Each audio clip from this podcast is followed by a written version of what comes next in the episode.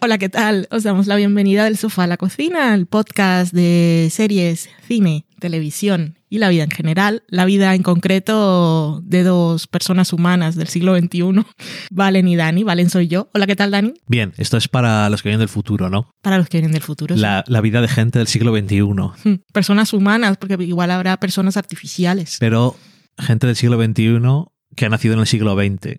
Es gente diferente. Bueno, También es principios del siglo XXI. Los locos años 20, que se conocerán. Los, Sí. los segundos locos años 20. Sí que son locos, sí.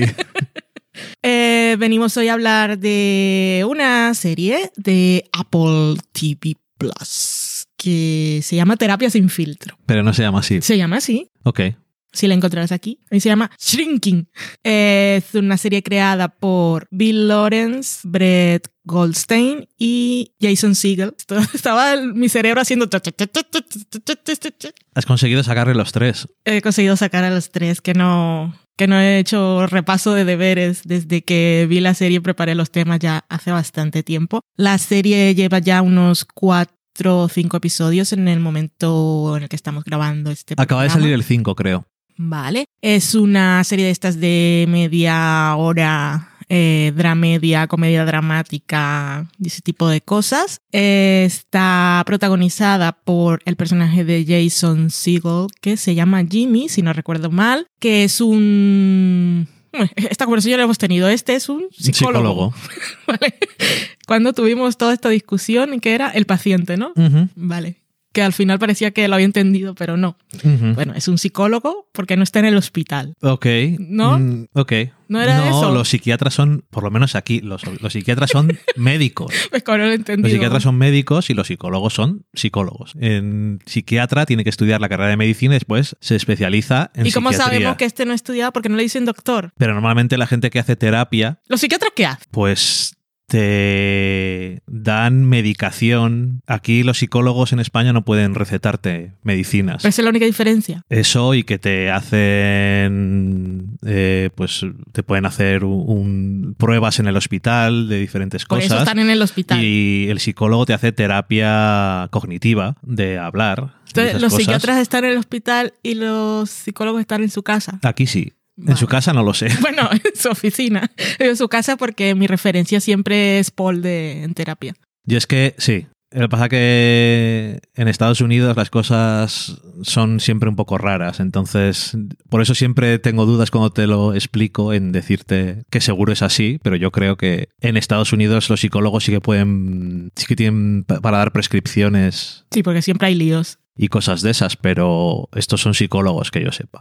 Vale, pues Jimmy, que es el personaje de Jason Segel en la serie En Terapia de la que estábamos hablando, de Apple TV En, Plus. en terapia, En terapia, madre mía. Terapia sin filtro. en terapia sin filtro. En terapia sin En terapia sin filtro. eh, mm, Diez minutos y no hemos hablado todavía de la serie. ¿eh? Bueno, Jimmy, hemos, eh, era importante aclarar que era un psicólogo, no mucho. Es un psicólogo eh, que está en fase de duelo. Fase de duelo, no, está en una de las fases del duelo. Está en duelo porque se murió su esposa y a pesar de ser psicólogo y tener herramientas para procesar todo este tipo de situaciones de la mejor forma posible, pues eh, eso del en casa de El herrero, cuchillo de en palo. en casa de cuchillo. En casa de cuchillo, En casa de herrero, cuchillo en casa de palo. cuchillo, cuchara.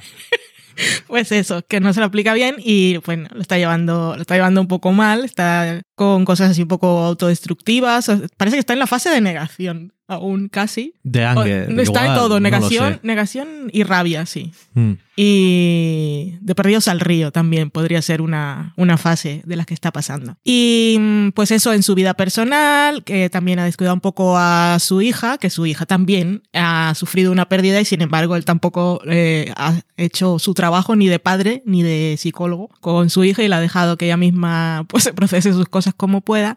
Y mientras tanto en su parte profesional pues es la total apatía, indiferencia de... Es casi como ¿para qué me estás contando tus problemas? Tú no sabes los problemas que tengo yo, tus problemas son estúpidos, no se los dice a los pacientes, pero parece que es lo que piensa. Se aburre en las sesiones y no tiene ningún tipo de... Eso no tiene razones para levantarse por la mañana y está un poco ahí tirado por la vida. Y un día, entonces de repente, en medio de esa rabia de estar escuchando lo que para él en ese momento son tonterías, que son los problemas de sus pacientes, explota y le dice a alguien realmente lo que piensa, como más que como profesional, como persona.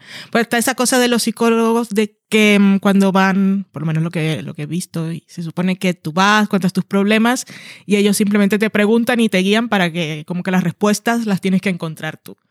Y él lo que hace en ese momento en el que explota es como saltarse todos esos pasos y decir, el problema es este, ¿por qué no lo solucionas así? Y eso que es un momento así que explota y que él en el momento piensa que va a salir mal, pues aparentemente sale bien, al menos al principio, pero tendrá consecuencias. Y la serie va un poco de eso, em, de algunas relaciones más de algunos pacientes recurrentes, digamos, y de su vida familiar con su hija, eh, con su vecina y sus compañeros de trabajo, entre los que están Harrison Ford, que es el jefe y mentor, que también tiene lo suyo, y luego después en otro episodio reaparece su mejor amigo que nos da la alegría de vivir. Y es un poco como Ted Lasso en el sentido de gente que en el fondo quiere hacer las cosas bien, gente que se trata Que no hay bien, mala gente. Esas no son malas personas, y de actores guays y de cosas bien escritas. Entonces tiene como eso, esa parte. Y, pero no, no sabemos cómo acaba porque no hemos visto todos los episodios. Y ya está, mi gran introducción ¿Y qué te ha parecido? a la teoría de la comunicación. Cuéntame. ¿Qué te ha parecido a ti? No, ya he contado todo lo que te quería contar. Eh, Nada sobre la serie, lo que piensas tú. Sí, que he dicho que es como Ted Lasso y que está guay, que los personajes bien Ujú. y ya, está. Pues sí. eh, No sé, no me escuchas. Yo sí te escucho, pero pensaba que igual querías decir algo más. Eh, No ves que no, que te he dado paso. eh, pues eso, sí, es que igual que también como Ted Lasso, lo bueno que tiene es que todos los personajes, aunque sean secundarios, tienen bastante intento de desarrollarlos y sus propias tramas. Está eh, Harrison Ford que tiene sus propios problemas, el Mm. personaje de que es la compañera también tiene sus propios problemas, su hija, la vecina Mm. todo vale que va alrededor del personaje de Jason Segel, pero todos los personajes tienen sus cosas y todos los actores son buenos.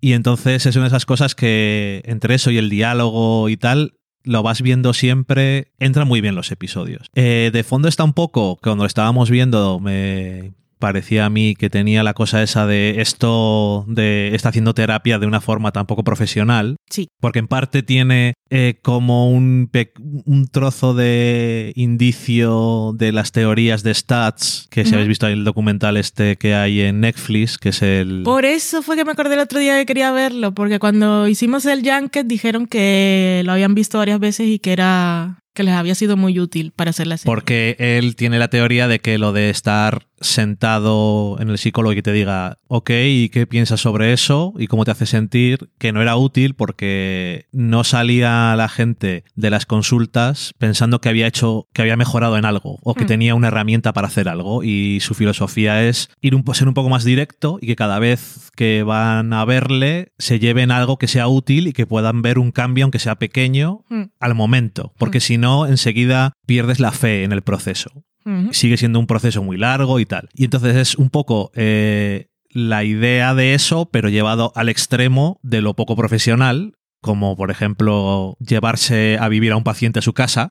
Eh, y otro tipo de cosas eh, fuera de la consulta y cosas de ese tipo que no es un poco más eh, sin sentido y yo cuando lo estaba viendo digo esto como para el efecto cómico como cosa de qué es lo que está haciendo para lidiar con su pérdida está bien pero no sé si hablarán de los problemas que puede tener ellos en entrevista los creadores han dicho que sí Sí. que no va a ser estamos haciendo esto y no va a pasar nada y todo va a ir bien. Y en los episodios que hemos visto, nosotros hemos visto cuatro, eh, ya se empieza a ver que la gente es más complicada que todo eso. Mm. Y me alegro de que sea así, por una parte. Por otra parte, sé que va a tener momentos que también son, pues, que les gusta, eh, igual que en Ted Lasso, ¿no? Tener momentos de drama dentro de, de sus comedias, que Mm. al final es lo que es. Y, y eso, que esa parte, pues, me la he quitado como problema que tenía miedo, pero al mismo tiempo ya tienes el otro miedo de a ver cuándo va a venir a pegarme la puñalada. Ya. Pero bueno, eh, como comedia también está muy bien. Entonces, no sé, eh, a mí me ha gustado y todos,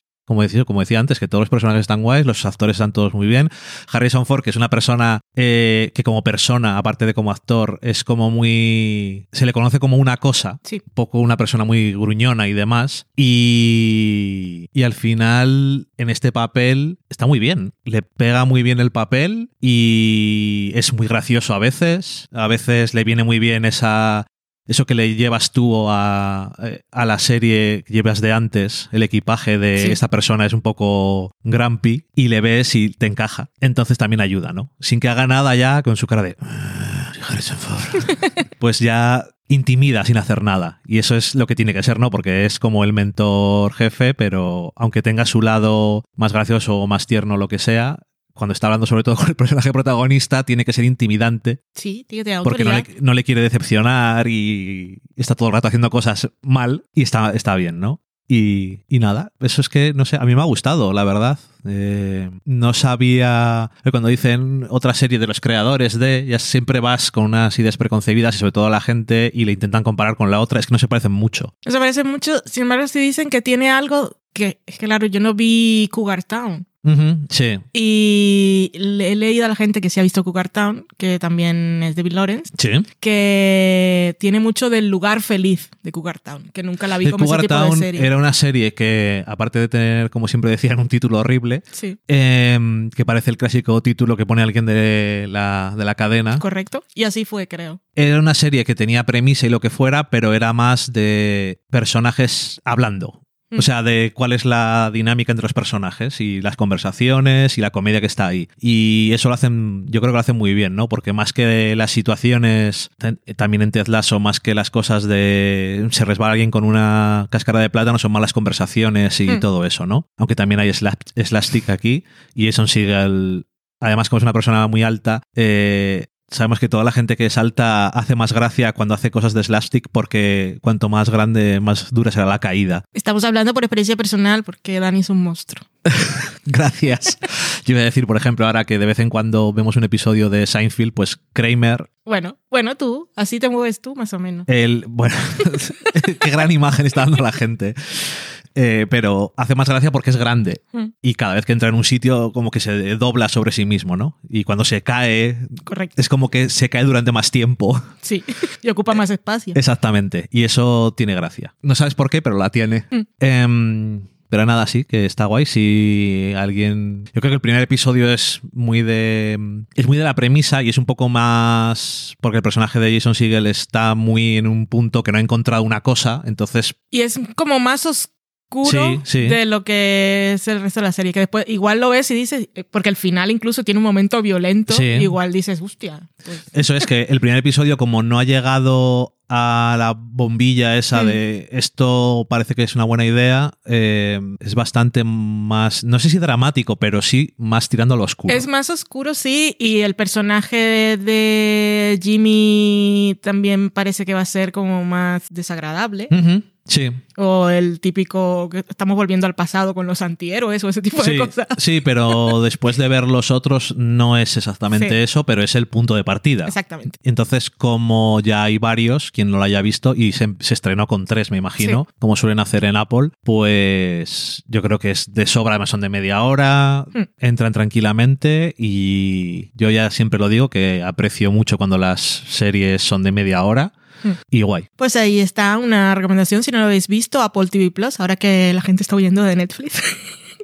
Sepáis que hay otras plataformas que tienen cosas guays. Y Sobre te- todo si os compráis un iPhone o un no sé ordenador. si sigue. El otro día le leía. Creo que sí, ¿eh? Vale. Eh, Ted Lasso vuelve, por cierto, el 15, a mediados de marzo, Ujú. con su tercera temporada, que sigue el misterio de si va a ser la última, porque cada vez que le preguntan a alguien, creo que... Dicen que no saben. Jason Sudeikis no ha dado entrevistas porque estaba terminando la temporada. Entonces, cada vez que le preguntan a cualquiera de los otros actores o guionistas que sí han estado por ahí dando entrevistas o por la serie o por otros proyectos, eh, siempre dicen es como que ellos no saben, o sea, que ellos no pueden decirlo. O sea, lo que viene a decir es básicamente si esto continúa o no, depende de Jason. Hombre, depende de si está Ted Lasso. Correcto. Entonces, eh, Jason, que no lo ha dicho, no quiere decir cuándo, ellos ya saben si van a seguir o no, porque no pueden tener a la gente ahí esperando el tonto. O a lo mejor. Pero lo que no van es a decirlo ellos porque no les corresponde, claro. O a lo mejor dice Jason Sudeikis, yo ya mm, me he cansado, a saber, o no, y hacemos otra, pero igual luego hay un día que dice, me he cansado, podéis hacer un spin-off de estos personajes. Mm. También puede pasar.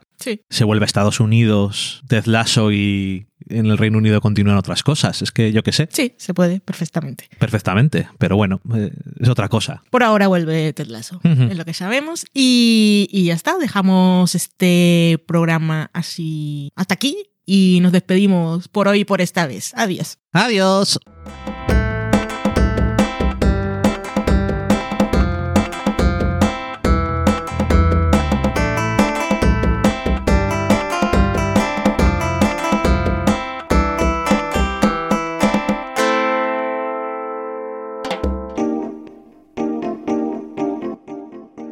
Acabáis de saborear un programa del podcast Del sofá a la cocina.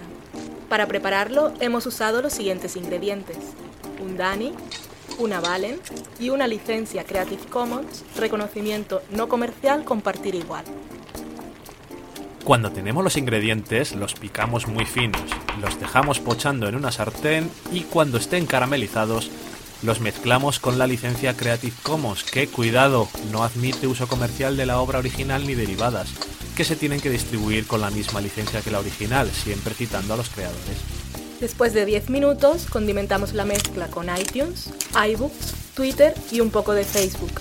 Si no encontráis las adecuadas en el mercado, buscad el nombre del blog. A continuación, introducimos en el horno y, después de 30 minutos, lo servimos aderezado con música distribuida con licencia Creative Commons a través de Jamendo. Al final del post correspondiente vienen especificadas concretamente. Si tenéis alguna duda con respecto a la receta o a cualquier otra cosa, podéis preguntarnos a través del correo electrónico del sofá a la cocina gmail.com. Buen apetito.